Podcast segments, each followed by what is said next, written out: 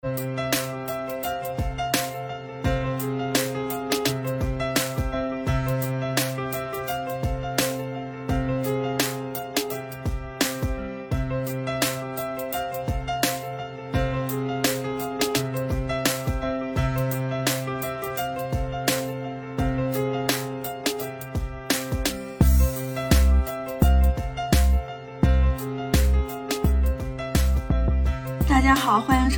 主义新一期的节目，我是黛西。我们刚刚度过了二零二三年的春节，然后就带着一肚子的话想说，所以今天就想录制这一期节目。是的，哎，尤其是黛西是婚后的第一个春节，哎，我觉得真的结了婚之后，就是这个身份就让你的一切都发生了变化。今年其实我是很早就回到了老家，嗯，因为我现在是失业嘛，所以我时间比较多，所以我元旦的时候就回到了鞍山，就是我自己的家，嗯，待了两个多星期，嗯，然后呢就去了婆婆婆家过的年，嗯，然后过完年之后呢又回到了我自己的家，所以就是感受到了很多非常。跟以前很不一样的感受，在自己家和在婆家，嗯、在婆家肯定是不一样的感受，因为是第一次体验嘛。那在自己家也是会感觉，结婚了之后，在家的气氛也变了，是吗？对。然后安卓今年也是久违的回了老家过年，对吧？对对对，我今年应该是已经四年没有回去过了，然后回回延边了。嗯对，然后也感受到了家乡很多的变化。对，变化挺大的，就感觉在我嗯不在的时候变得更好了。然后我再回去，就只能是以一个游客的身份去接触、探索老家，就觉得还挺不一样的。就觉得，嗯哎，我既没有了，就是你在这你呃工作生活的地方也没有扎根儿，但你也失去了老家。嗯，哎，我我也有一种，就是我现在没有家，虽然有很多家，但是我没有了家。嗯，可能之前在北京的时候，你就自己租的那个小小房间，虽然它不大，但你会觉得那是自己的家，对吧？嗯，但是现在，因为它不是和任何人共用的。对对对，现在呃就要和就是爱人回到你们一起的家，然后可能因为他原来就是住在那儿的，你是后搬进去的，就会产生一种这还不是我家的感觉，应应该是会这样吧？嗯，因为就是我十一月份刚结婚嘛，然后结婚当时我妈妈就跟我说说，哎呀，今年就没有办法在自己在我们家里过年了，嗯，你得去对方家里，嗯，因为是第一年，就是有一种要以男方为主的，因为那儿才是你的家了。就这种，他因为这种想法，就是在我结婚的时候更加的伤心。所以我今年就早早的，我想着元旦的时候我就回到鞍山，就是我自己的家，然后嗯、可以一起待很长的时间嘛。然后这样的话可以弥补一点我过年那几天不在家的这种这种伤心的感觉吧。嗯、所以元旦到过年之前大概是腊月二十六，我才到了婆家那边，然后在我自己家就待了两个星期左右嘛，呃。我就去做了激光点 斑啊、这个也跟当时跟安卓分享了一下这个是的，阿姨一直就想带你 去做这个激光点斑，她她就我记得之前她还给你买过那种祛斑的面霜，对，就是我妈对于我这个不是很在意自己的长，就是外貌这一点哈，有一点儿就是生气。其实我觉得我自己挺臭美的了，但是在他看来，觉得我有点过于粗糙，就是我也不去做脸什么的，因为他经常会在我就是家那个小镇上去那美容院去做脸，然后呃定期的去做一下嫩肤什么的哈，但是我从来不会做这些，因为我觉得太麻烦，还有美甲什么的我也不喜欢嘛。但是这次不就是过年嘛？过年东北几件套来着，嗯、剪头发，然后然后做脸，然后美甲。其实我觉得这也不是东北几件套，就是全国各地女生的过年三件套：做头发，然后接假睫毛，然后嗯做美甲。嗯，对，就就这一系列吧。其实这一系列的事儿呢，我基本上都不会主动去做，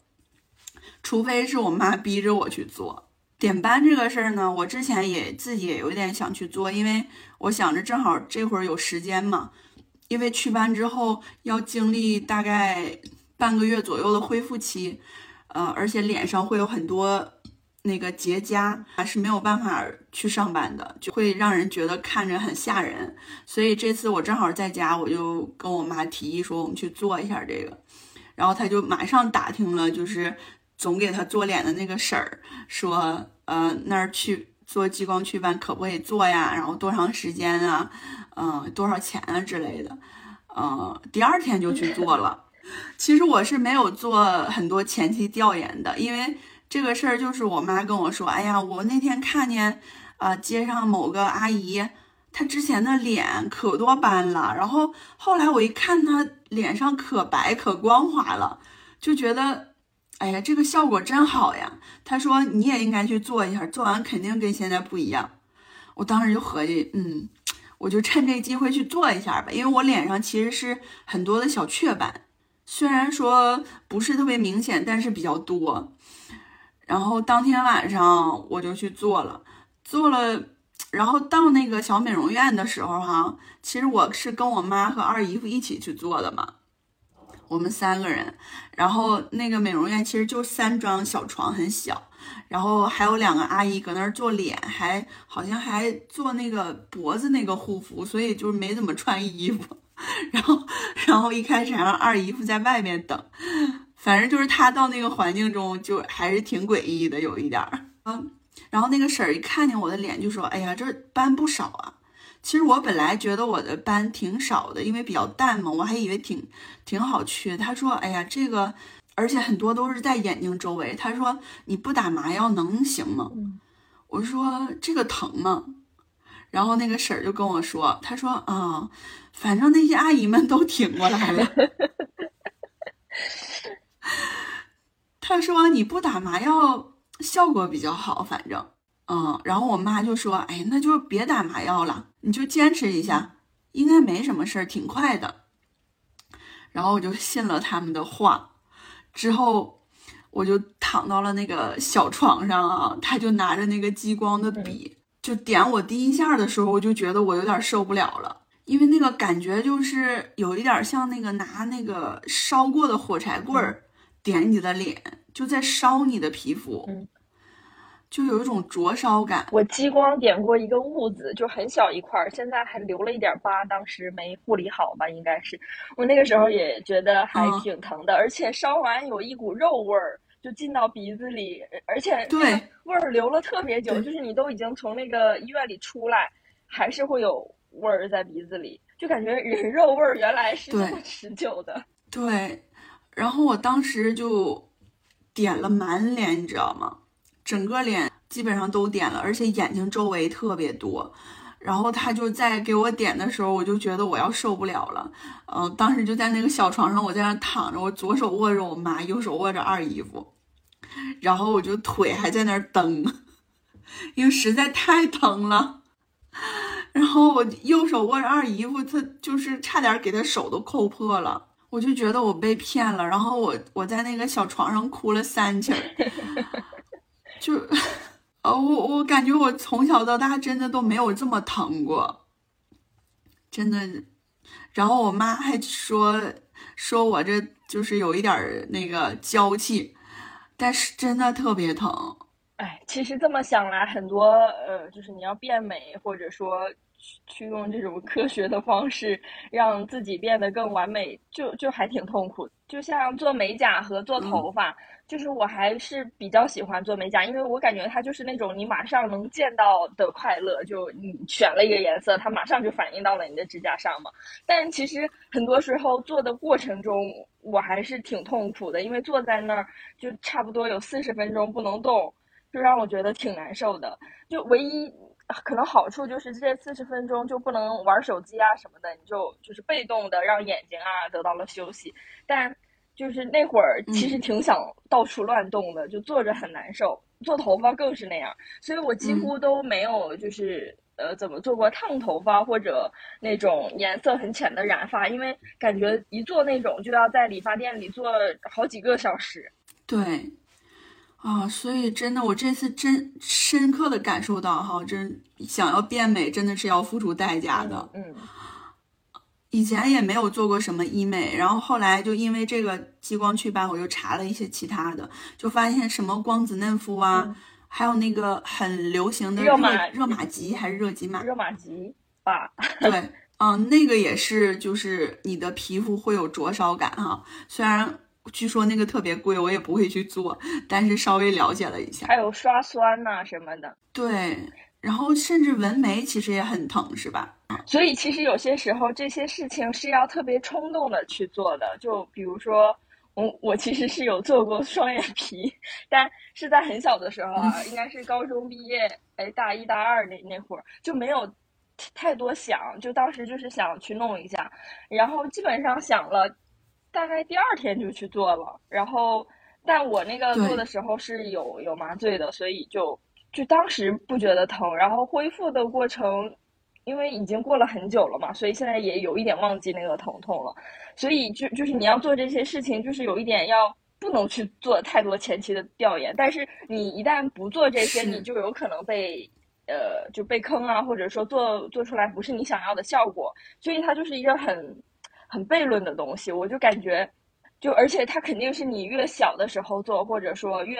呃年轻的时候搞搞这些东西，它更容易恢复嘛。但是那会儿呢，你又没有很多的判断力去判断我到底是不是适合做这个东西，我这个东西到底有没有那么必要？我我现在再让我做一次选择，我肯定就不会做这个东西。但当时就当时就觉得挺苦恼的，就就是因为那个眼睫毛挺长的，但它又是直直的，就想着说。我当时想的是，我只要做了双眼皮，我的眼睫毛也会自然的翘起来，就不会就往下垂。但事实是根本就不会这样，它它那个改变其实没有那么大，就不至于大到我我去做这个事情，然后还要承担这样的痛苦。甚至我觉得它也是有风险的嘛，但当时完全没有想到那些。嗯，是真的，就是你如果查的太多，就会有更多的恐惧。对对，我这次就是让我妈带去了，直接就做了，实际上只用了十多分钟就做完了。哦，十多分钟，哭了三茬呢。对我后来问说做了多久啊，然后他们说十多分钟，我都不敢相信，我觉得至少有半个小时。时间过得慢了，就是那个疼痛的程度。对，其实做完当时它就会有一种像留疤了那种感觉嘛，因为它其实就是把你的这个有斑的地方给它打打破，然后让它形成一个伤口似的，然后之后结痂，结痂之后掉了之后，你这一块斑就会随着那个黑色素就会掉下来。其实原理上就这么简单，嗯，然后。还有一个就是它的价格非常让我的震让我震惊，我当时还不还问你吗？你你猜我花了多少钱？嗯，花了三百块钱。对我我当时猜是不是怎么也得呃几千块，然后我听到也挺惊讶的，才三百就做了全脸。对，而且就一次性的都做完了，因为之前有在北京听过同事去做，都去了。呃，什么五六次啊，然后花了好几千块钱，然后在老家就非常的简单粗暴，就十分钟做完了，花了三百块钱，就感觉也挺好的，但是这个疼痛还是会相对来讲更强一些。是的，不过其实我想了一下，就是所有的这些变美的都是挺原始、挺粗暴的一种方式，虽然它肯定是有，就是里面有技术啊这些在的，但。就是你探究它的本质，那像双眼皮其实就是挂了两道刀疤在你的眼皮上，然后纹眉其实就是就是就是画纹身嘛，就画那种线条性的纹身排列，所以这些我觉得，嗯，怎么说呢？就仔细一想都挺粗暴的，所谓的变美都是很原始、很很传统的状态。当然我没有体验过什么呃什么热玛吉啊什么的，不知道那些是怎样的，但就是这些。经常听到的，我一想，我都会觉得是就挺那啥的。嗯，所以我觉得在医美这方面，如果你想要去做的话，一定是自己有非常坚定的目标的。呃，这种人，对对对，就是或者说我想要变美的意愿很强烈，或者这个东西就是十分困扰我，那就要去做一下的。但是，呃，就是就比如说我现在其实就有一点想做那个摘摘摘眼镜的手术，但是我看过很多别人发的帖子之后，虽然不是所有人吧，但也有很多人就会有干眼症啊什么的，就觉得哎呀，那还是不想冒这个风险，而且眼睛这种还是挺重要的。对，然后比如说我那会儿给你提到的，我妈的闺蜜崔姨，嗯嗯，她就是一个，我当时哭了好几起儿，然后我妈就就拿她给我举例子，她说你这才哪到哪呢？嗯，崔姨呢可这种罪可遭老了，就是说她之前反正脸脸部基本上都动过，什么拉皮儿之类的哈，纹眉呀这种。呃，打针那都是太正常了。然后有一次，甚至就是在家里的卫生间忽然昏死过去了啊！说是那个麻药的劲儿刺激了心脏，嗯。然后当时他的弟妹就听见咕咚一声在卫生间里，然后过去看的时候喊了好久，他才醒过来，就到这种程度。呃，然后那会儿我做完点斑也见了他一次嘛，他就跟我说：“哎呀，你这你这算啥呀？”他就给我看了他的胳膊。他胳膊上有那种小的点子，他都做了激光的点斑。啊？为什么？就觉得身上的皮肤他也不希望有瑕疵，是吗？对，就就这么想美的程度。啊，一生要强的女人们。对，我觉得 respect。哎，不过，嗯，就是。现在年纪，呃，就是到了三三十岁这个阶段，确实能感受到那个状态和前几年是不一样的了，就是也会想要看看医美，虽然自己不懂，但哎呀，但是看着看着又烦了。然后，哎，就三十岁左右也是，我觉得这个长肉太容易了。哦，我俩今天就 看到对方脸分别又圆了一圈儿。对，真的就是。感觉瘦不下去，呃，我回老家嘛，就见朋友，然后朋友看到我第一句话就说发生了什么？你怎么变这么胖了？再加上过年那几天就拉不出屎，就便秘很严重，整个人就很肿。哎，我我就哎，所以就是是跟你吃的东西有关吗？呃，我好像就是一换到不熟悉的地方就会有一点便秘，再加上老吃肉也会有。平时吃菜吃的多一些，就可能好好一点。对，可以聊聊就是春节吃的食物之类的哈。嗯，你今年就是回老家，然后吃到了哪一些平时吃不到的？也没有说平时吃不到的吧，但是回到老家，想吃的东西特别多，但。就像我刚才有提到过，发现回到老家也变成了一个游客，就你不再知道那些熟悉的店了。我还特意回高中学校门口啊什么的溜达了一圈儿，然后当时我特别喜欢吃的一家紫菜包饭，就想看看在不在嘛，发现已经没了，然后换成了一个类似于连锁的那种紫菜饭店。呃，再加上过年有很多店也没有开门嘛，就。呃，就是有一些想吃的都没有吃到，比如说我挺想吃汤饭，还有包饭那一类的，但都没吃上，因为就过年那几天都没咋开门儿。对，所以所以就有一点遗憾，也没有去逛城。就延吉有一个挺标志的市场，那里面就有很多卖小吃啊这些的，叫西市场。然后他当时也没有开门，而且呃就也没太有时间去逛。我感觉回老家好像其实也没干啥，但每天都很满。对。我也是这种感觉，其实主要都是在家里吃饭。对，而且你都回老家了，然后再加上嗯家里人做了饭啊什么的，你也不可能就说哎我非要出去吃。再说，过年那个气氛好像就是要在家里吃的嘛。对，然后感觉过年就除了吃饭还是吃饭啊。对，再就是打麻将。我今年学会了新技能，就是打麻将。呃，去呃之前我。不是去那个湖北男朋友家过过年嘛，然后当时他们就都特别爱打麻将。那会儿我就死撑着没有学，但是今年呢，而且那会儿就湖北室内特别冷，我就想躺着不动，然后就没有去打麻将。但呃，今年就是在北方室内很暖和嘛，然后也比较舒服，就他们打麻将，我就凑在一边看，嗯，然后就学会了这项。国粹，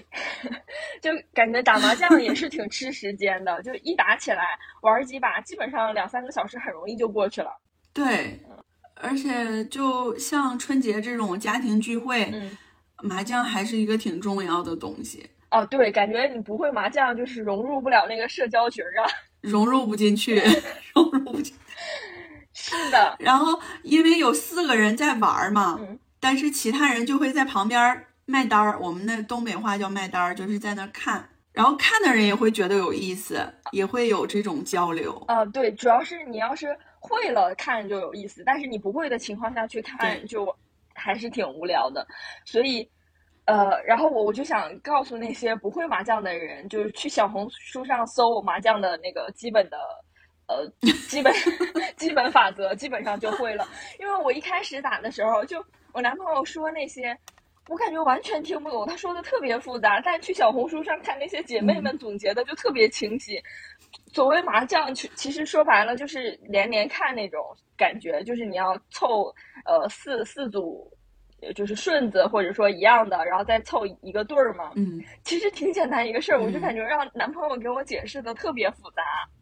就是你首先要知道这个基本的，然后你才能了解，就是里面这个连，就是你先出边儿上啊这些小技能嘛。但是他可能一上来就啥都跟你说，就就整的你特别混乱，脑子里，嗯，就就是挺想告诉对我，我觉得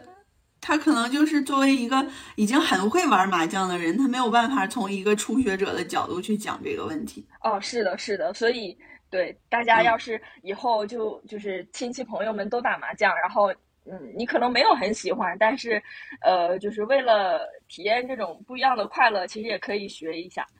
嗯，因为我以前其实挺抵触打麻将的，因为打麻将的时候大家声音都特别大，再加上就是一兴奋了会摔那个麻将牌儿，就滴里咣啷的，我就觉得好吵啊。但我发现自己会打的时候也会那样，就情绪挺激动的。融入进去了。是的，情绪很激动。对，呃因为我家其实是有个麻将机的，嗯就在那个我奶奶住的那屋，然后。呃，过年的时候感觉有一个白噪音是一个非常熟悉的，就是那个麻将搓麻将的声音，嗯然后还有就是大家在打麻将的时候抽烟，嗯然后那屋就整个就乌烟瘴气的，但是非常的热闹，周围有小孩儿，然后有看的人，然后比如说我妈就还会边做饭边过来看两眼，然后说两句：“你这你这牌怎么打的？就你这手真不行。哦哦，是的。我那会儿，我那会儿去湖北，感觉就是家家户户都有一个麻将机。哦然后就你说的那点，我也深有同感，就是大家都抽着烟啥的打麻将嘛，我感觉那麻将摸起来就黏的糊的，过了好多人的手，那也是我当时有有一点就是抵触麻将的原因。但嗯，确实就是你你知道了之后，就感觉像打牌啊啥的一样，就挺上瘾。是，嗯，就我我俩当时不还聊吗？觉得过年一定程度上非常的无聊。嗯，是的，嗯，因我们被绑在那儿，但是呢，又觉得什么也没做，但是你又不能去做自己的事情，比如说去去看个电影、看个书之类的。是的，所以就是我我去年去湖北，以及今年，嗯，都是和小孩儿一起玩儿。去年去湖北呢，就是男朋友有一个呃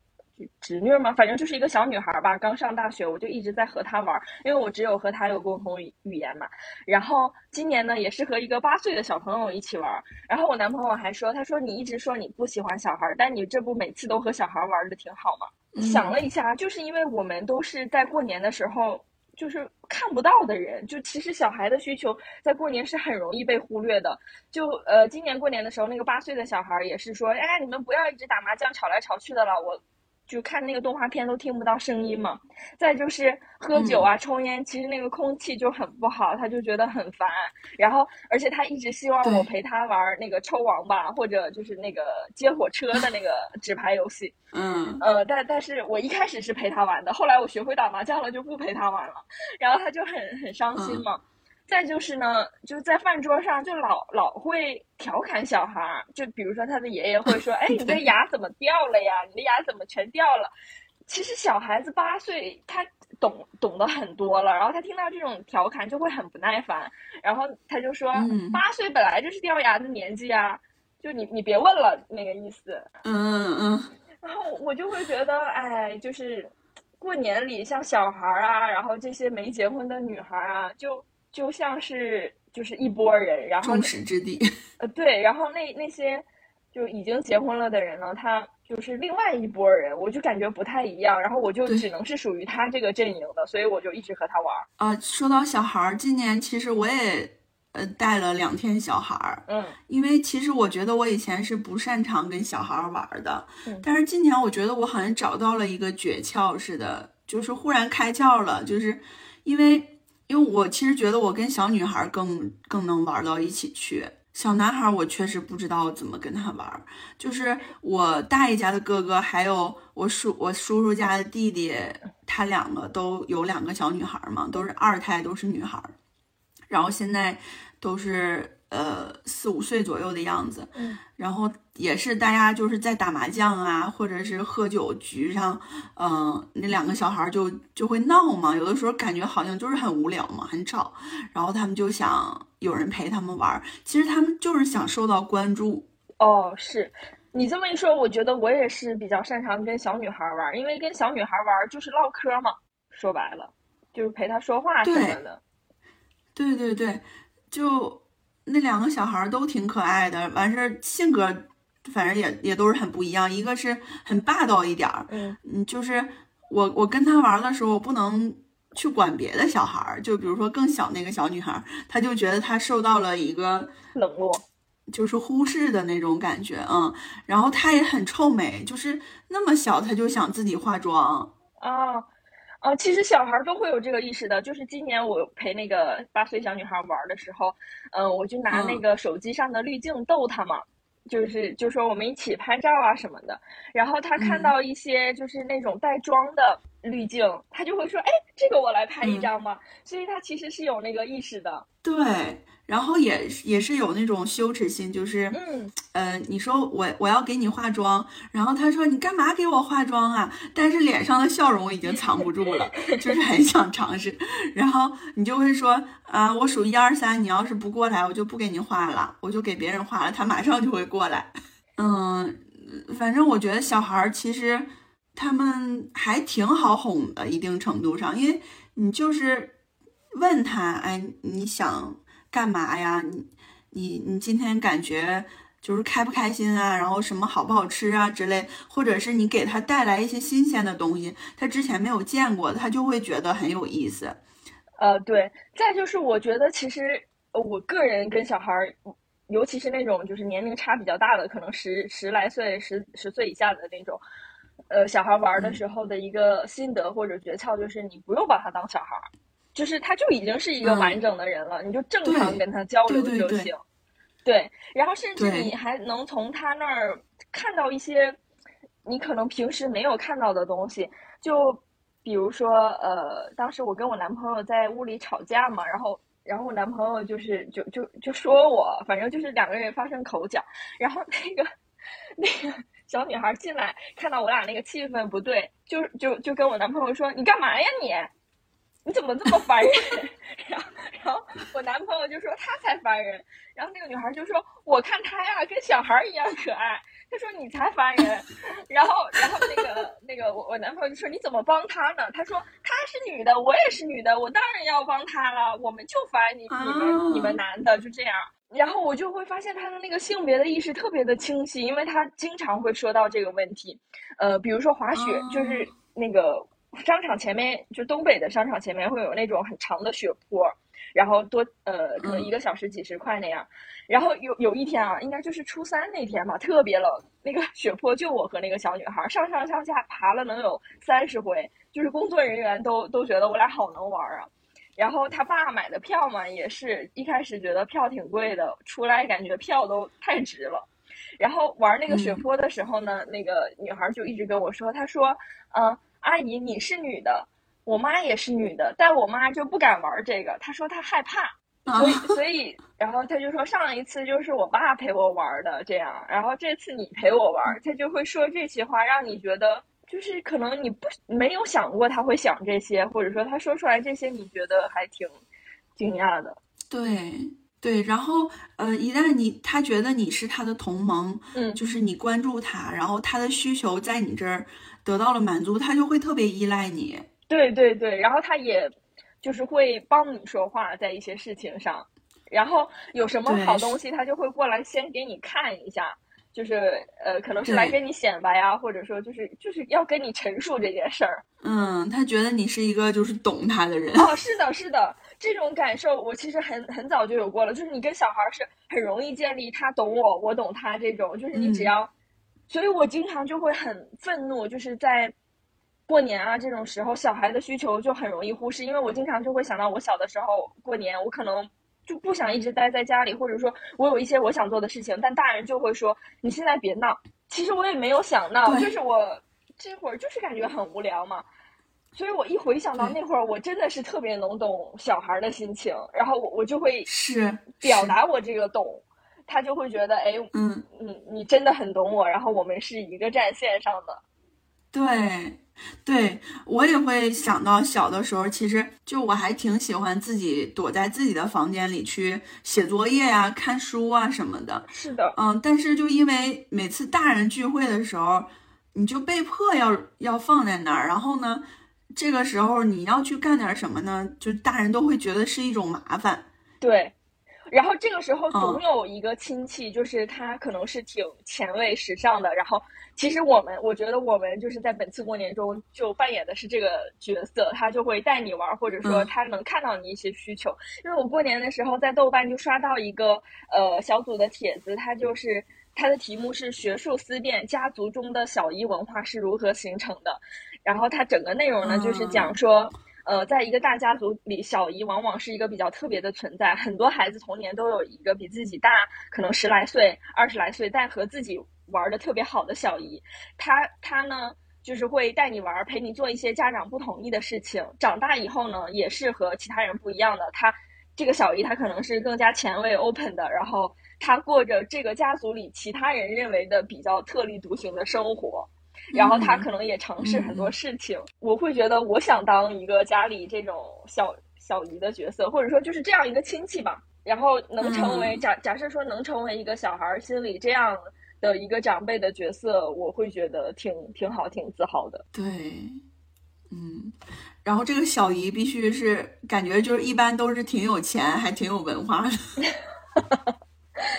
可能有钱不一定，但是。咋说呢？他就是他先接触到了这些新的东西，那你你就会觉得它是不一样的嘛。嗯，今年我就有这个感感觉，就是有些时候父母在教育小孩的时候是非常野蛮粗鲁的，他可能想吃糖，或者说。他到了景区，我觉得他想买一个那个景区比较有特色的糖是很正常的一件事情，我觉得啊。但因为我不是天天看着这个小孩嘛，就我不是和他日常相处，所以可能我会觉得，哎，他有这个需求是很正常的，我就想满足他这个需求。但他父母就会觉得你吃糖就是一件不好的事情，而且景景区里的糖比较贵，那你现在就不要闹在这里买。然后那个小女孩就是当时同意了，说不在这个景区里买。然后后来我们又去了商场嘛，我当时就记着这个事情，我就觉得你在上一个环境里，就是你说服了他，没有满足他，那你在这里是要补偿他的。然后就又去买了那个，买了两个棒棒糖给他，他就特别开心。我我就觉得这个是一个，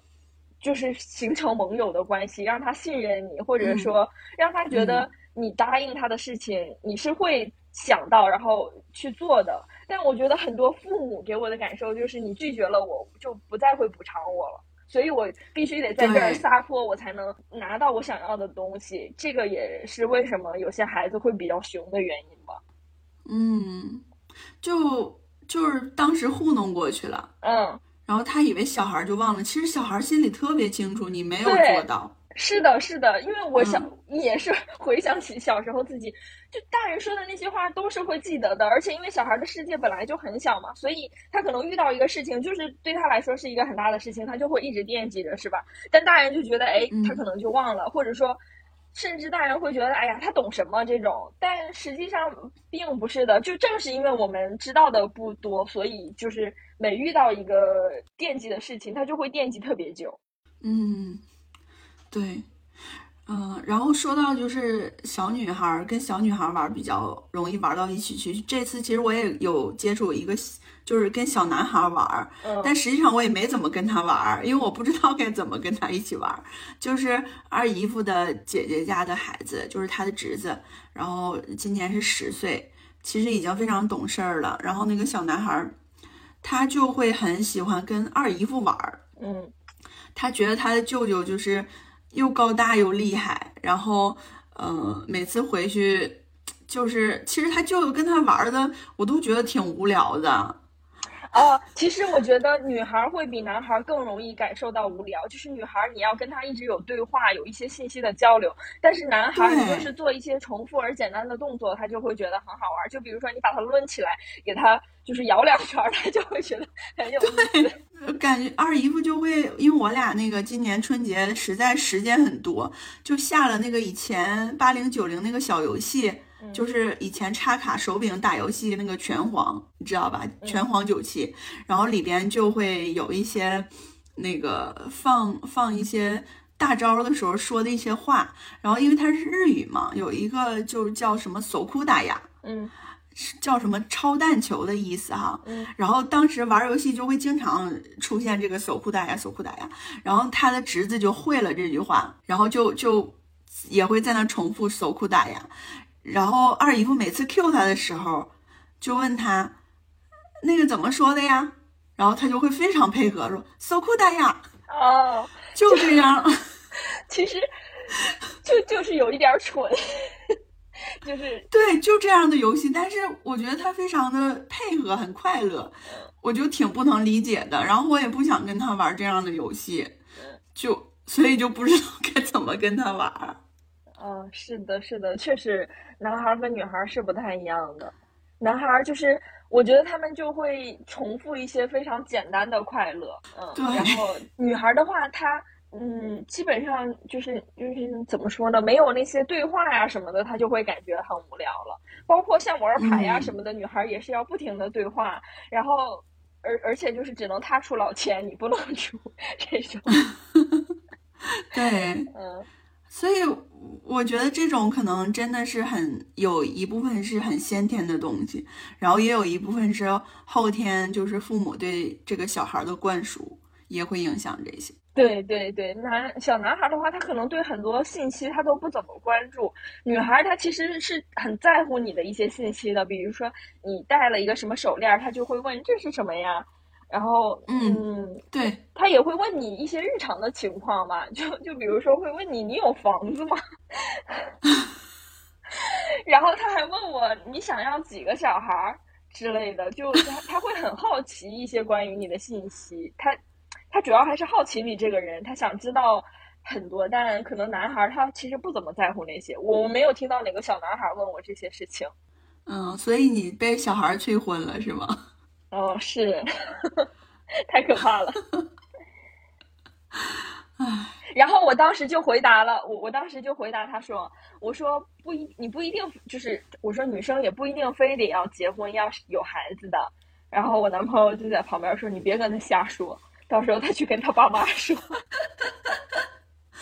哎呀，你这个信息可能传达的就非常的重要，可能你是唯一跟他说这样的话的人。对，这个是真的有可能的，所以，所以，所以你男朋友才会说你不要跟他瞎说嘛，因为平时没有人会这样跟他说吧，而且就是小的时候嘛，小的时候可能还会有一点不太理解，但是他，我希望他长大之后回想起来这个年轻的阿姨跟他说的话，他可能会觉得挺有道理的。对，所以就是除了这个小女孩催婚，其他还有。被催吗？有被催啊，有也不是说被催吧，就是说把这个事情拿出来说，就我男朋友的父母，因为他们也在延吉嘛，然后就是把这个事情拿出来正式的说了一下，然后就说你们也老大不小了，该考虑一下，就是下一步。嗯，当时就感觉挺有压力的，而且我觉得特别的无助，被催这件事情。嗯，然后我当时就。就我还哭了呢，被催完之后，不是说在当场哭的啊，在当场肯定就是很平和的心情。就那天睡觉的时候，我我就觉得，哎呀，怎么不知不觉就到了这个年纪，然后好像这个任务摆在你面前，你就一定要完成，而且你要面对它，否则，否则好像我就是不成熟的大人，我要去想这件事情。嗯，然后我就觉得压力好大呀，呃，我说不上来有什么。我描述不上来这种压力，但就是有一种压力很大的感觉。我我就觉得我我还是没有想明白我这一生到底是怎么回事，但我我却就面临结婚。所以我觉得结婚有时候也是你不能太嗯深思熟虑吧，就想的少一点，可能这个事情更容易完成。但一旦你想太多，或者说就是总想那些什么，哎呀自己啊，或者说想这个结婚之后啊，就就挺。挺有压力的这件事情。哎，作为就是第一年结婚回春节回家过年这件事儿，其实我真的是感受到了很多。作为一个女生，在你结婚之后，这个家里的人物关系以及大家对你的这种态度上的一些变化吧。嗯，我就我就是很很多时候会感受到婚姻实际上。对女性是非常的不利的，就是就是他在潜移默化的束缚着你。嗯，我我觉得说白了，压榨着你。婚姻就是那种非常传统的婚姻里，本质上还是对女生的剥削。因为虽然我还没有结婚，所以肯定就是各方都是客客气气的，就是因为你没有结婚嘛，你没完全成为另一家的人。所以就是要保持那种，也不是说是对陌生人吧，但是至少不是我家里人的那种，呃，一种，嗯，客客套，还有一定程度的尊敬。但我也能感受到，就是当你和另外一家人走得特别近了之后，嗯，其实婚姻确实是对女生是一种，把你弄过来，让你啊，让你配合一些就是他们所设想的东西的一个方式，就包括生孩子也是嘛。还还有就是有有一个小细节啊，但是也有可能这个是我比嗯想的比较多，就就是呃初一包饺子嘛，然后呃就和男朋友一起包，他当时就给他的家人打电话，然后呃就就会说，哎看那个女朋友在那边，然后他在包饺子，就是说啊让他提前干点活，就熟悉一下。当然我知道这个是开玩笑，我听完我觉得特别的不舒服，我就说你不要这样说。我听着很烦，嗯，就我我觉得男生经常会就是开这种玩笑，然后骨子就就是其内核说白了就是他心里他可能或者说没有呃下意识的去想，但咋说呢？他就是那么想的，他他就是利用了这个框架对去绑架了你，但他没有去这么想，他只是就顺水推舟的就利用了这个整体的制度和框架去。给了你这个定义，是的，他就会说，哎呀，跟长辈嘛，就说这句话乐呵乐呵，或者说这就是开玩笑的嘛。确实，就像你说的，他其实就是在那个框架里，然后而且他是有利的一方，那他就很自然的就接受了这个设定，而不利的一方才会想着我不去接受这个设定。对，嗯，所以这个就是为什么我当时呃从。鞍山，我的老家，然后到朝阳，就是二姨夫的老家去过年。我当时从家出门走，就那个车刚启动，我就开始哭。嗯，因为我感受到了，就是我我妈妈对这个，就是我结婚之后对于对方家里的让渡，就是要以对方为主的这种感觉。谈结婚的时候，我也有说过，我没我没有这种感觉，因为我觉得这是两个家庭的结合。我在就是去他家过年之前呢，跟我的老舅视频的时候，嗯，就也聊了，嗯，然后他老舅就问我，你今年是不是得，呃，去那边过年什么的？我说是，我说去他家过年。然后我老舅就纠正了我这个说法，他说那是你们家。然后他说你现在的。就是我自己本来的老家，他说那儿只是你暂时停留的地方，那儿才是你的家啊！这种说法让人好伤心啊！怎么我生活了那么多年的家就变成了一个暂时停留的地方，而一个陌生人的家就变成了我我的家？当然，我觉得他可能就是当着二姨夫的面想要这么说，展示一下我们家是一个非常怎么讲有礼节。嗯，对对对，就是。因为我其实我老舅是一个受过高等教育的一个男性，他也是之前还当过大学老师。然后他说出这种话的时候，我就很绝望。然后那天我就没忍住怼了他，我就说：“反正你是男的，你也不用经历这些。”嗯，因为我之前 其实很少会会跟长辈说这种话，但是就就因为感觉这个事情积压了很久，因为我的妈妈也会。跟我这样说，我就挺生气的。然后他就说，嗯，他就说，哎，这个都是正常的，你你都结了婚，你就应该以以他家为主，那就是你们家。我就觉得这个是很强迫的，你怎么就我觉得人们好像会觉得说，我只要嫁给一个人，或者说和一个人结婚，那我我管他的爸爸妈妈叫爸爸妈妈，就应该是非常自然、非常呃欢乐的一件事情。但这怎么可能呢？你说我刚认识这个人没有多久，我可能跟就也接触了。那么几次，然后我就要开开心心的管人叫爸妈，你说这个是合理的吗？从人之常情来说，但，嗯，就是这些传统的，他就把这个东西弄得好像天经地义，你就一定要这么做，然后你要接受这件事情，我觉得就是很很违反人人的本性的呀。对呀，然后我就想，如果如果大家都是这么认为的，嗯，那其实这个什么彩礼啊，这些钱什么，真的是应该拿。越多越好，不，而且男生他会觉得，说到彩礼啊，就是我和男朋友一直在 battle 的一个概念，就是我觉得彩礼就是你给到我的，这个我怎么处置就是我我说了算的。但男男生他会觉得彩礼不是说给到你或者给到你爸妈，而是给就是给你们要即将组建的这个家庭来用的。就是他说这么说嘛，其实也不是说没有道理，但我就会觉得哦，原来你是这么想的呀。呃，然后这个这个时候可能会有一些男生觉得啊，那你们就又想特别独立，然后那又想拿彩礼，就会觉得彩礼本身就是一个糟粕嘛，不就是你你嫁人想拿钱吗？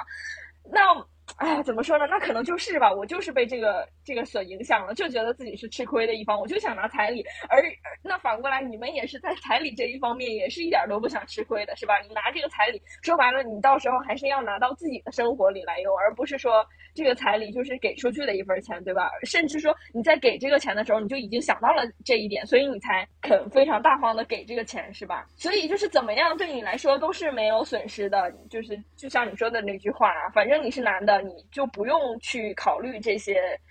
的厉害。我其实昨天晚上还看了一个视频，就是之前呃那个微博上有一个很火的，说北大同宿舍三个女生聊天的那个视频。嗯，然后她其中有一个女生叫是玄宇啊，她就讲了说。呃，结婚之前什么要问的十个问题之类的哈，然后她就讲到彩礼这个问题，她说这个其实是以前古代的时候男性给女性的，为什么会给女性？因为女性结婚之后她很少会回娘家，嗯，然后她嫁到你们家，首先是一个劳动力的增加，然后其次就是这个女性会生孩子，这个孩子也是你家的一个劳动力的增加，其实是这种的赠与，好像以前都是给娘家的。然后现在反正就是一直延续了下来，但是每个人对他的理解都非常的不一样，嗯，其实我的理解是和古时候的理解是一样的，我甚至觉得古时候的那个理解它反而是更公平的，我不觉得就是呃延续下来，可能有一些人觉得这个是为你们共同创造的，这个是是更进步的，因为就是啊，就像你说的，这过年就就得回回到所谓婆婆家了嘛。那我爸妈都没有女儿跟他们一起过年啊。对，所以就是我现在就在啊，怎么讲，不断的想要在这个过程中去去去反抗这一些，但是实际上你会知道，呃，很多人他的观念是不能改变的。就比如说像像我的妈妈和我的奶奶，他们都是就是嫁到嫁到我爸爸和爷爷家里，他就是那个家里的。一份子，他要跟对方家里的呃兄弟姐妹还有爸爸妈妈生活在一起。现在农村其实也是这样的嘛，就是你嫁到了女女生嫁到对方家里，她就跟对方的父母住在一起。这种情况的话，实际上真的就是就像古代其实差不多的，你就是为了对方的家庭一直在奉献了，你跟娘家就本来的家的连接就会越来越少。实际上像我们现在的话。因为已经发，就是觉得已经有了更独立的生活，也想过更独立的生活。我们是要自己独立出去住的，然后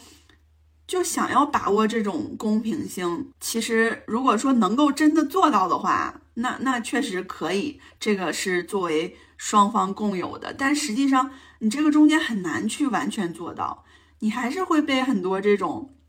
大家的期待所束缚，你不可能不不去顾双方父母的感受嘛？对，而且甚至就是女方的父母，他为了顾及对方父母的心情，他也会参与到压迫自己女儿的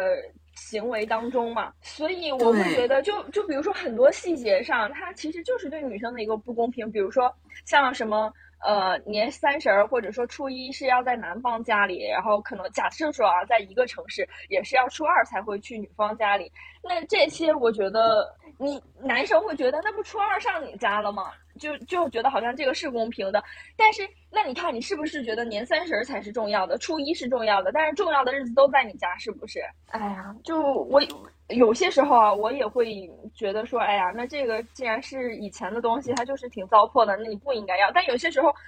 我又会觉得，哎，凭什么不要呢？呃，所以是自己自己也是在这个反复横跳的过程中，甚至有点想不明白。而且毕竟这个东西已经流传了这么久，就是你一朝一夕想明白也是挺难的事儿嘛。所以肯定就是每个人要达达到自己觉得最好的那个点，或者说，哎，感觉其实像结婚啊这种事情，这就是不停协商的结果嘛。嗯，所以就是我我当时在路上就跟二姨夫定的规则就是我们要轮流。今年是在你家，明年要就在我家。我觉得只有这样，我才能感受到公平性。对，如果要是不在一个城市的话，感觉这样就是最好的。而且现嗯，现在应该还都是就都会同意吧？这个嗯，反正我爸说了，你尽量还是在他家过年。我说我不。嗯，我有些时候觉得，就是家里的这种也是挺让人伤心的。就是家里的这种对于一些传统的尊重，他间接的伤害到了我。他觉得这个这种传统更加重要，因为其实说白了啊，爸爸也是享受了这个好处的人嘛。然后而妈妈呢，是一直以来被这个这种想法嗯洗脑，或者说就是他自己也是遵从了这种。传统的人，然后他们现在就反反过头来联合来让我也遵从这件事情，我会觉得是挺难接受的。对，就是在我们看来很合理的一件事情，你要花更多的力气去去争取才能得到的。嗯，这个制度本身就是就是对女女生非常不利的。嗯，然后还有就是结婚这件事情，另一方面让我觉得。就是家人对我的态度也发生了变化，就是好像有一点就是我交卷了的感觉，嗯，他他就不会像之前那样对，就是总说，哎呀，你怎么还不找对象？你一个人，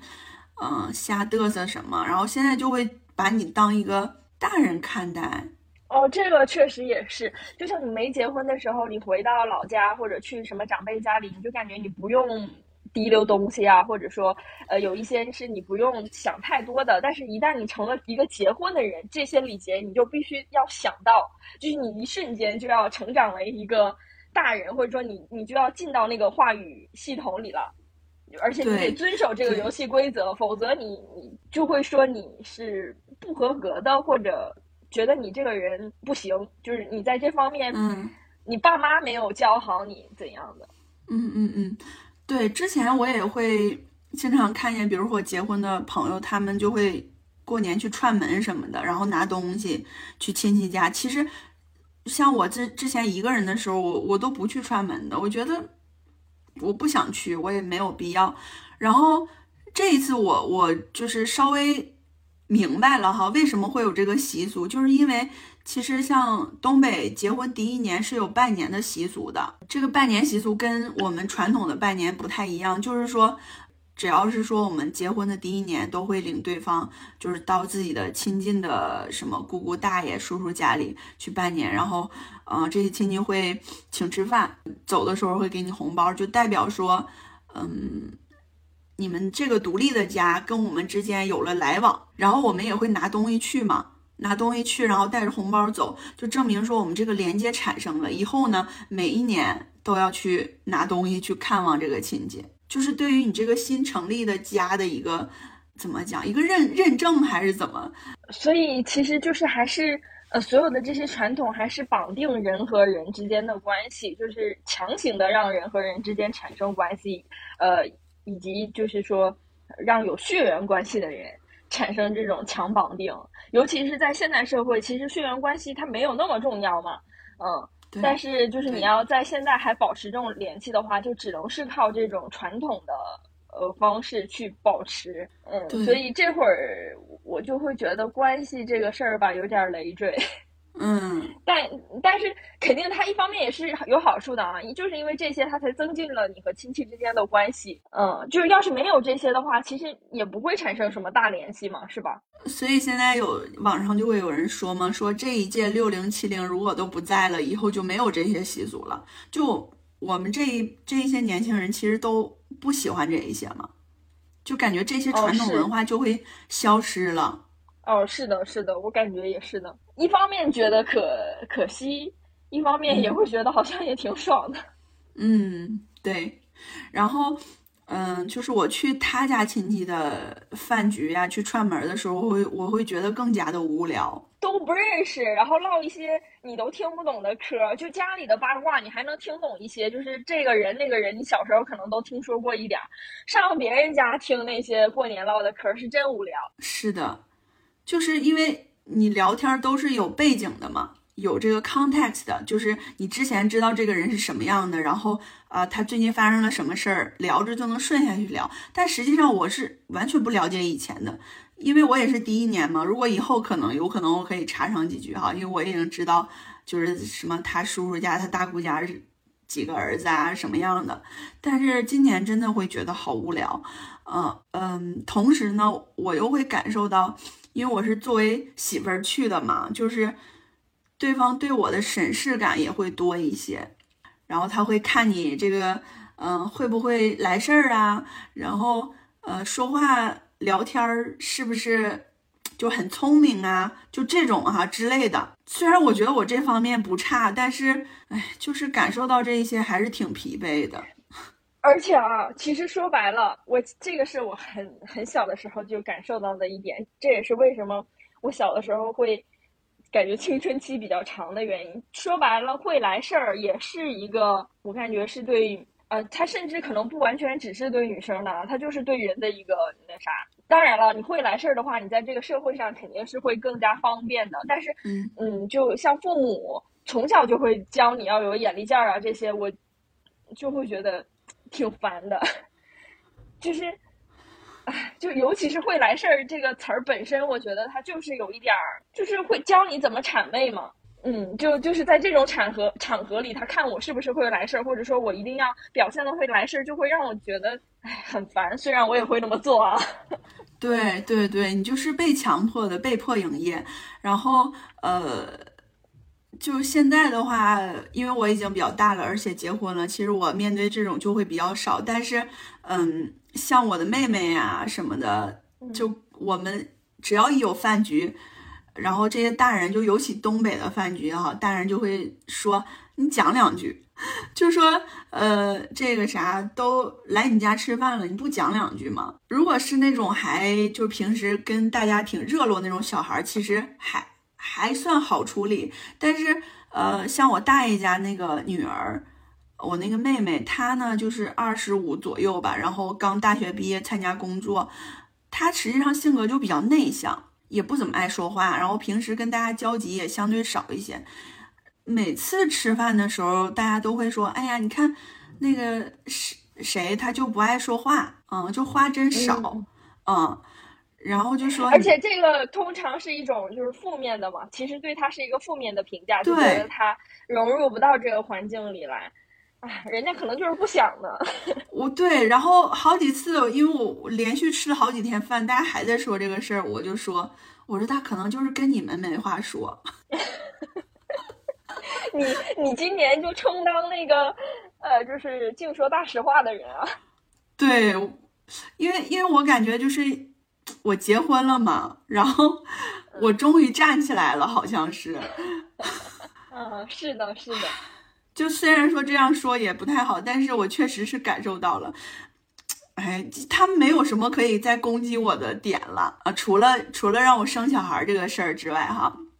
所以我就是看到了那些遭遇，我就很同情。在 这这个方面，我再延伸一点的话，就比如说在有男性同事，或者而且他是一个呃职位比我高，呃，在和他们一起聚餐吃饭的时候，我就会不自觉的，就比如说充当那个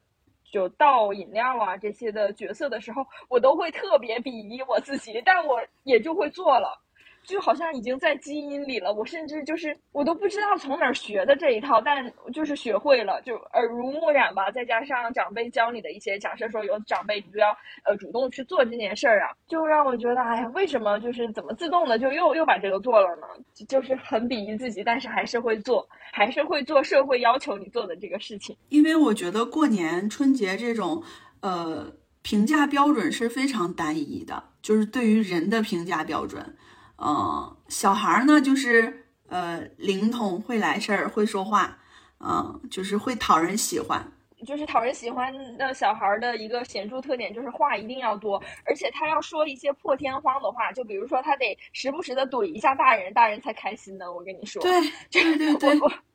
我感觉那些大人就有些时候很无聊，他就他就是欠怼呀，老说一些没头没脑的话，然后。嗯，而且他会觉得小孩这么小，他不懂，然后他就就是想来撩骚你一下，然后就被怼了，他就会觉得，哎，这小孩真聪明，或者说小孩呃说一些就是大人才能说出来的话，就比如甚至说啊，比如说一些脏话，或者说一些那那种口气，一听就是从大人那儿学的话，大人就会觉得，哎，这个小孩很很机灵，觉得他特有意思。其实这个我觉得是对小孩的一种摧残。对。小孩看到说我我说这句话，然后大人会有这样的反应，他就会觉得他自己很厉害，甚至觉得他说这句话很有意思，他可能后续就会反复利用这个套路。我记得之前是是是看到谁叔本华说的吧？他说，就是一个人过早的社会化，或者过早的，就是擅长做这些事情哈，比如说。一些人际交往方面的，他他的发展是非常受限制的。这种受限制可能是指，就是说他在自我的精神层面，呃，自身上，但是他其实，在社会层面是很容易、很快就能积累所谓的人脉啊，或者说社会对他的期望嘛。那他可能是比较容易尽早成功的，或者说就是讨人欢心的。但他总这样做，确实就不会老是去想，老是不会对对。就会所以惯性，这就是矛盾的点，就在于我们现在的评价体系跟春节饭局上的大人的评价体系是不一样的。所以为什么我我会在这个 show note 里边列说，每次过年我就很想成为百万富翁，我希望自己是几个孩子的妈，就是因为嗯，春节的酒局嘛，大家都会聊，就是基本上都是男的在说话嘛。他们就会聊很多自己家有一个很厉害的亲戚，呃，就会反正就在在那吹牛嘛，就会说，哎呀，谁谁谁，呃，今年赚了多少钱，谁谁谁，嗯，升职又当了哪儿的这个书记、县长之类的哈，你就会觉得我自己什么都不是，所以我会觉得说，嗯，其实过年是一个。对于呃那些家里最年长的人来说，是有一点自私的行为，也不是说最年长吧，就是现在。呃，还在掌权的那些长辈来说，他那那个时间对于他们来说，就是我这辛苦了好多年，然后播种下的东西终于发芽了。就是我的孩子他也结婚了，我甚至还有了孙女儿，呃，然后家里有一些亲戚也是这样那样的，然后我吹吹牛逼，我就觉得我这一生是圆满的。就我会觉得那个时间是完全治愈他们的时间，而我们就可能没有那么喜欢这种形式的人，就是作为一个陪衬去迎合。这种他们心里的我丰收了的这种喜悦，所以就是过年的时候，我经常会觉得自己一无是处嘛，因为因为因为感觉周围的人都太成功了，都都年薪多少万，然后有好几个孩子，就就感觉获得了人生需要的一切，而我呢，还是啥也没有。呃，而且其实已经有孩子的女生啊，她会表达出这样一种，就比如说，你看咱俩现在看起来也差不多，但我孩子已经几岁几岁了，甚至我都已经有二胎了，她会跟你比这个，所以让你觉得，哎，我都这把年纪了，我甚至还没有过生育的经历，我还没有过抚养一个小孩的经历，我什么都不懂，对，会产生这种感觉。然后，而且但是外表上看来呢，我也没有看起来比他年轻靓丽多少，呃，然后钱上呢，我也我也没有说就是能在北京买个房，或者说甚至我在老家也没有房，但是他们已经有了自己的小家，他们有了自己的地盘，他就是已经走上了人生的正轨。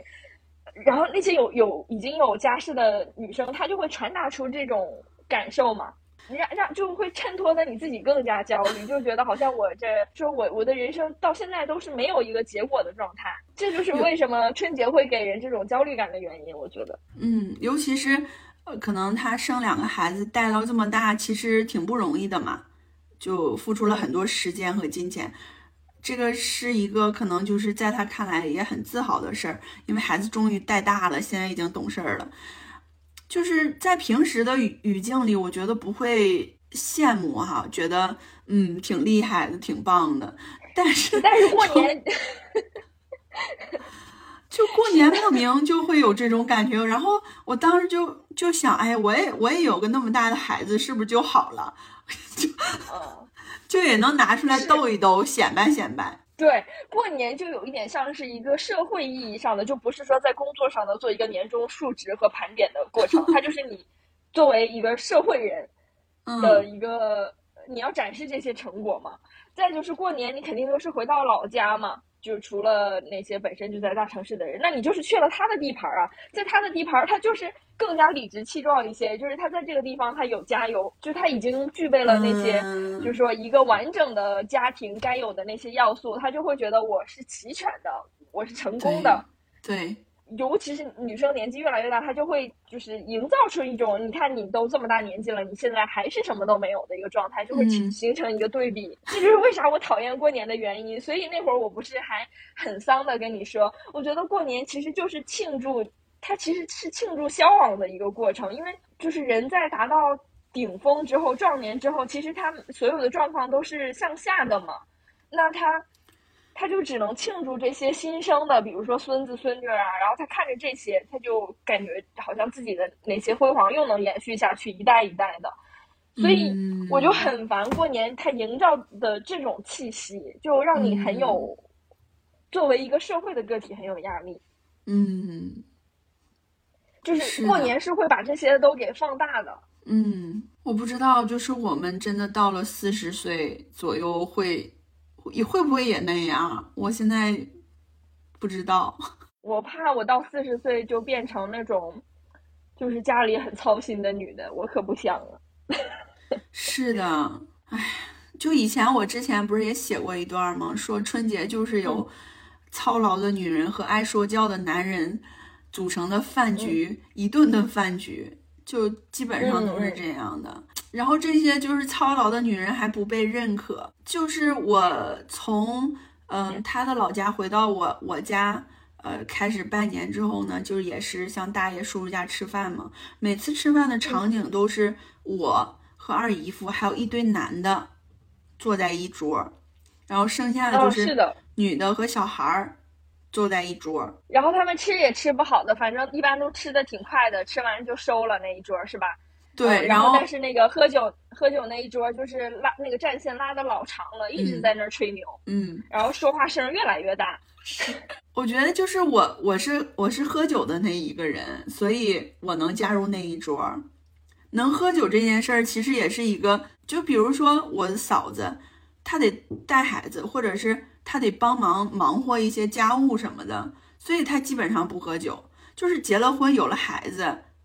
基本上就喝酒就会少。是的，就是我之前也说嘛，就是你能一个女生她能不能喝酒，她其实也会决定。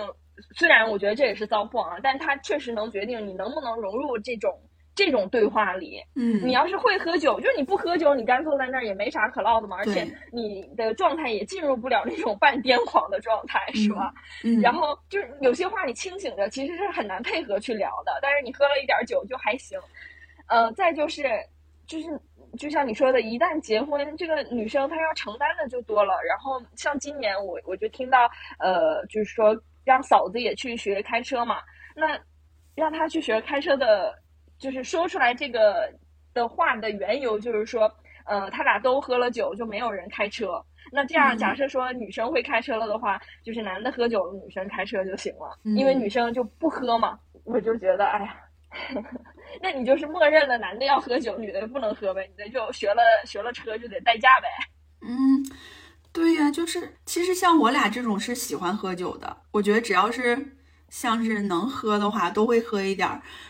然后我现在就不知道，像家里的嫂子啊、什么弟妹这种，她是真的对酒不感兴趣，还是说她就没有那个？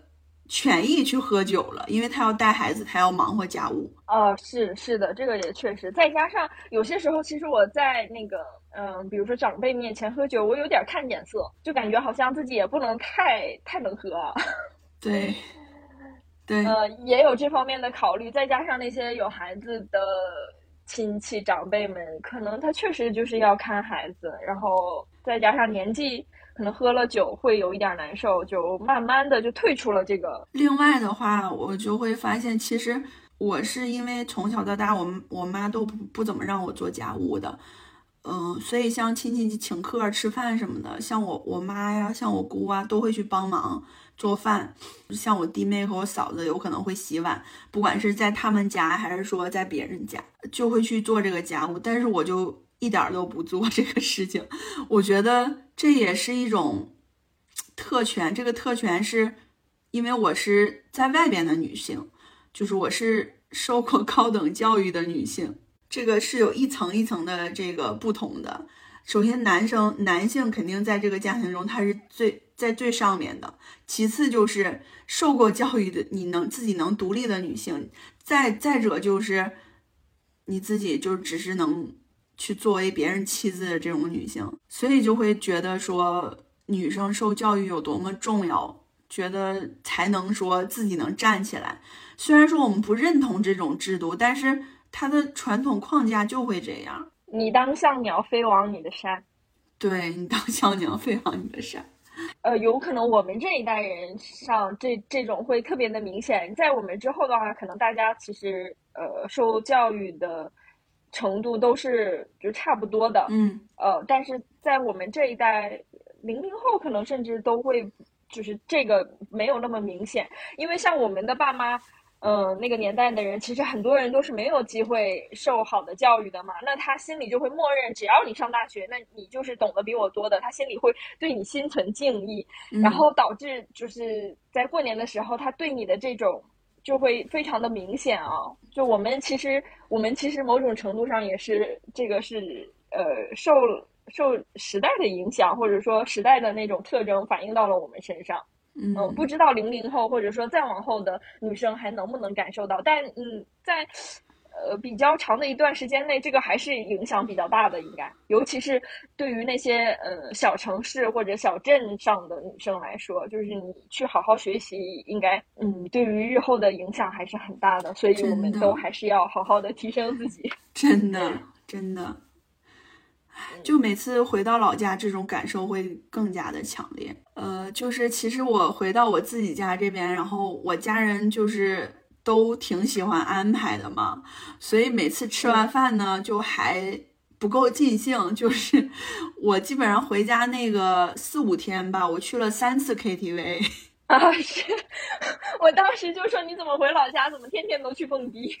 就是夜夜笙歌那种。我之前我想到我之前不是还写过一段关于 KTV 的那个感受吗？我还挺想分享一下的。我记得那会儿。呃，一方面你是说 KTV 是一个比较容易意乱情迷的地方，另一方面它也是中年男子去挥洒他自己对生活的一些不满，以及在生活中遭遇的挫折的地方。对，因为呃，就是我平时是看不到那些中年人 就是那么那么释放自我的瞬间的，其实还挺吃惊的，因为。呃，就是我这次回到沈阳前一天晚上，是我跟二姨夫安排的。嗯，就是因为最近每天家里就是各种亲戚家里吃饭，然后还给红包，然后就觉得大家对我们都很热情。我就说，那咱们回来之前前一天晚上就请大家去 KTV 嗨一下吧，也算是我们的一个回馈。呃，结果那天呢，就是去了很多人。就是我家里的这个老少爷们儿都去了，然后呃，就是在吃饭的时候，其实喝了就很多，然后去 KTV 又喝了很多，就可能也是就是人比较多，然后气氛也烘托到位了。我们就去了我们那儿最大的那个 KTV，我带你们去过那个。一开始是在包间儿，然后后来感觉包间儿太小了，根本施展不开。我们直接去了一楼的大厅。哦，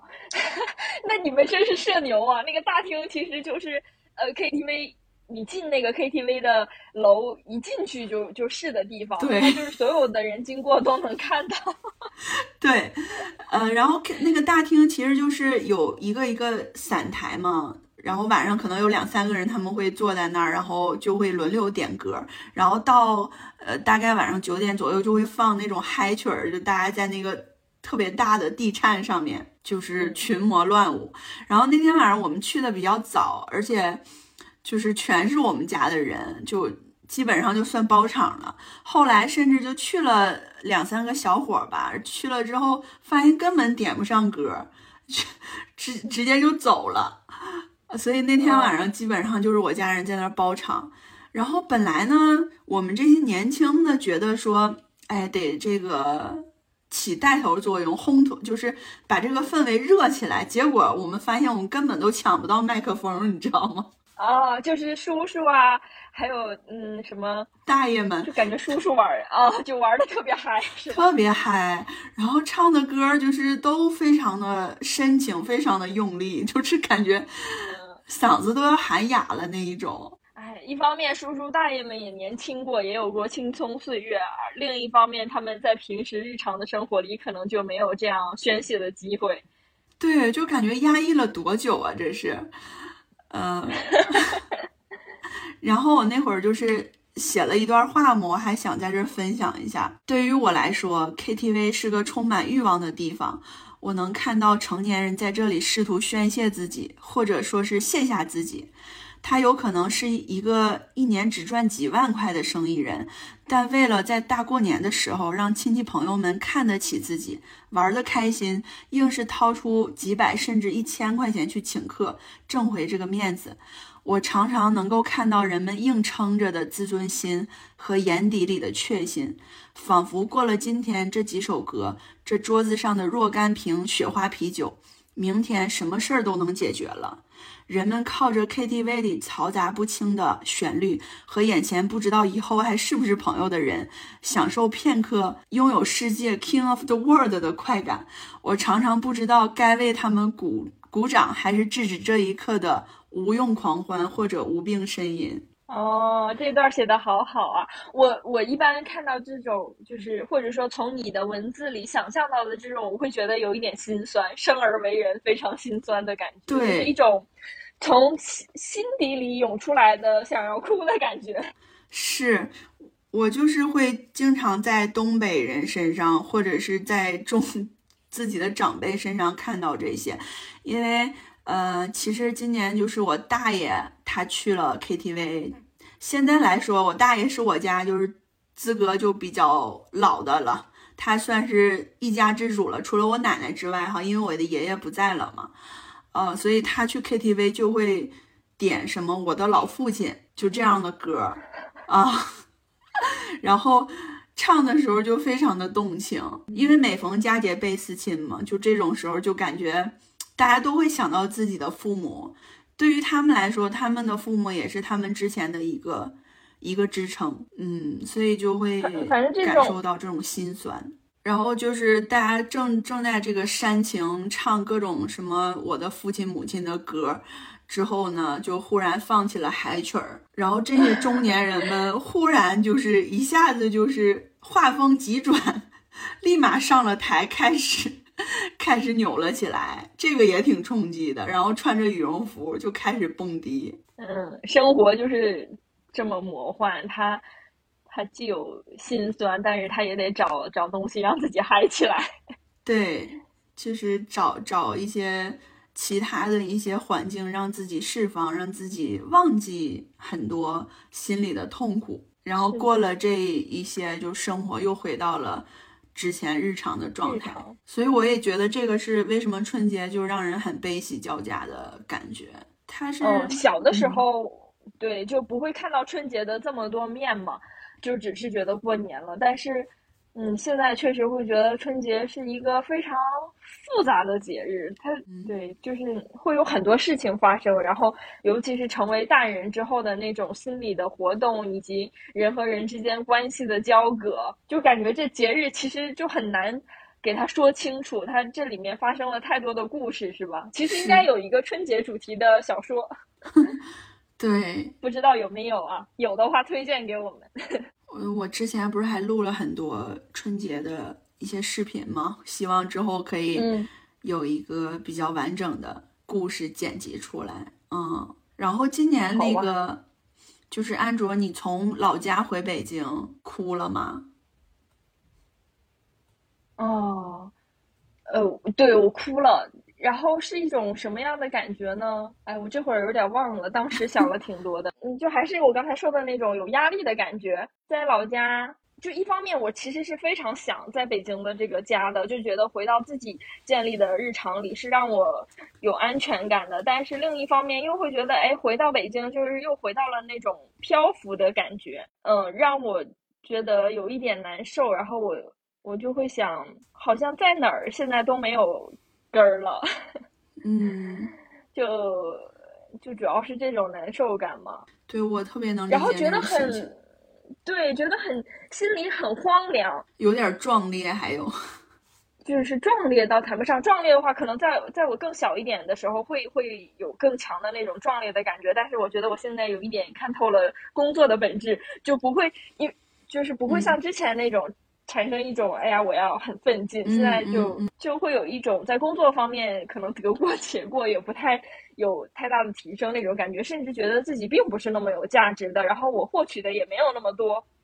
嗯，就是在这方面是平淡的，但是就会觉得说，呃，其实是看明白了一个道理啊，就是。呃，在外面漂的人呢，他某种程度上是因为家里没有能给他很多的支撑嘛。就是当当你家里的物质条件不够的时候，这个人就更要在外面漂泊。嗯，但是当家里能给你非常稳定的物质条件，或者说一些基础的话，你是趋向于在家里的。所以那些，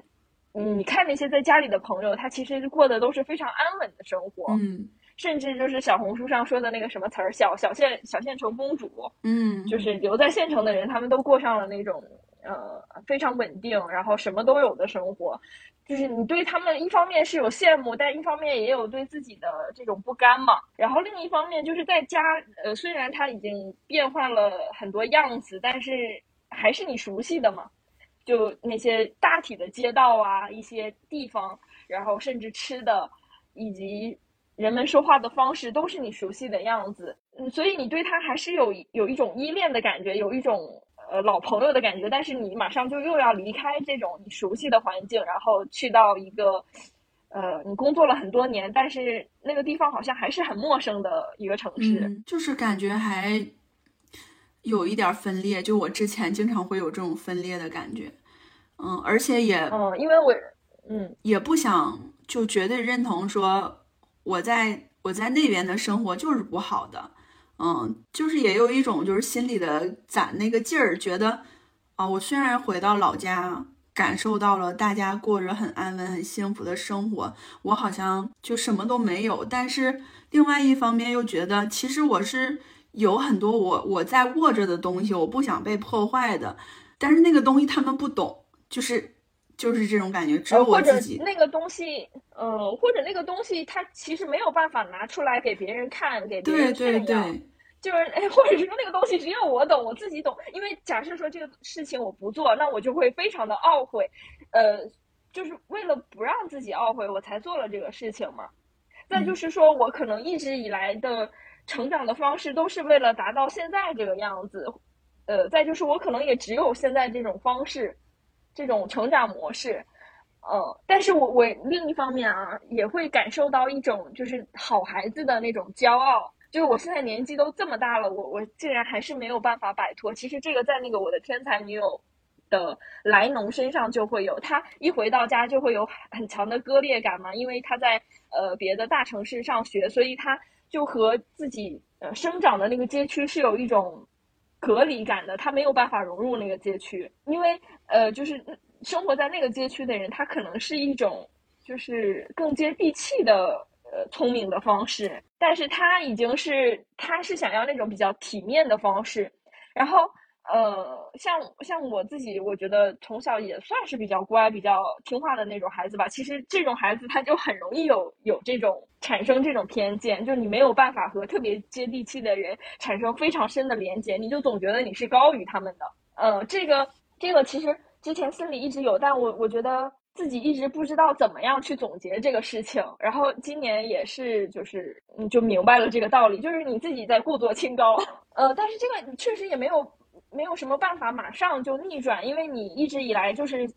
走的这种路线就比较乖，然后你去努力达成一个比较好的成绩，然后这个成绩给到你一样一定的反馈，所以你就会默认这种模式是行得通的，而且它就是好的，嗯，然后再看到那些就是不是走这个模式的人，然后他们做的说的一些话。你你可能就会有些时候就下意识的去鄙夷，但其实并不是因为他错，而是因为你没有办法理解他说的话。嗯，我我有些时候是能感受到这个割裂，然后可能从老家回呃，就是回自己的小家，会有呃，就意识到这种割裂的感觉，就你能明白自己是有这样的偏见的。嗯嗯，就是重新审视了一下自己。嗯，是，而且就是老家人也会。就把你抬的举得很高，就是觉得，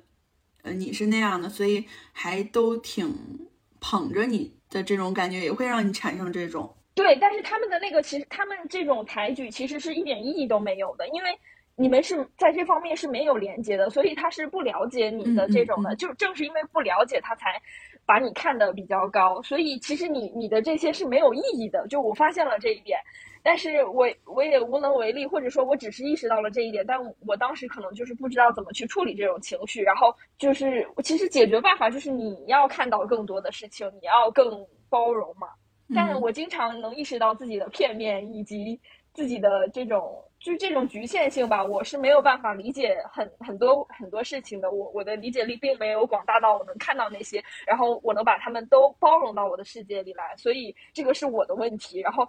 呃，当你非常嗯深的意识到这个问题的时候，我就会产生一种，哎呀，哎，我又开始反思了，就觉得，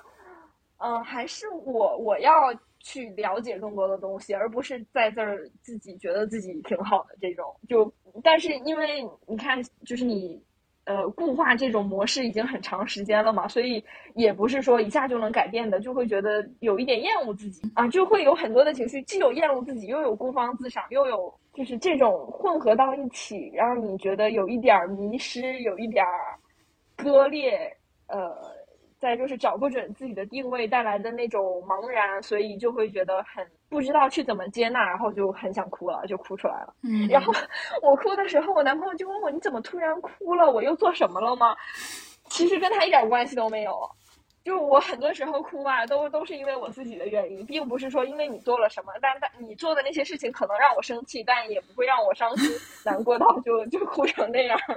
就是很多时候是想到自己的一些问题，或者说自己的嗯一些想法，就是呃，所以我会觉得说你这个成长啊，或者嗯，或者说人生达到下一个阶段，都还是得回到自己身上。就就是环境只是催化你，别人也是催化你自己去想这些问题。嗯，就就是老是想到自己就会想哭了。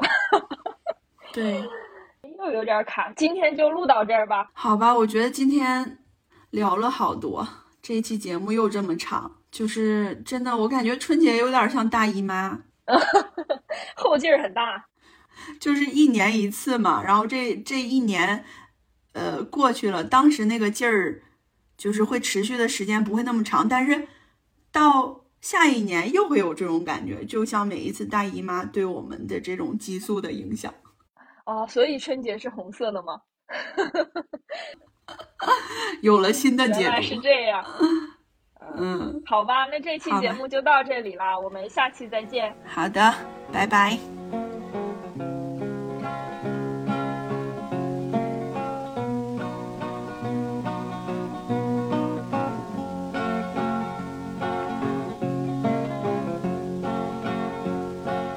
morning as I ramble all down the seashore. The wind it did whistle and the waters did roar. I heard a fire damsel make a pitiful sound. It sounded so lonesome in the waters around.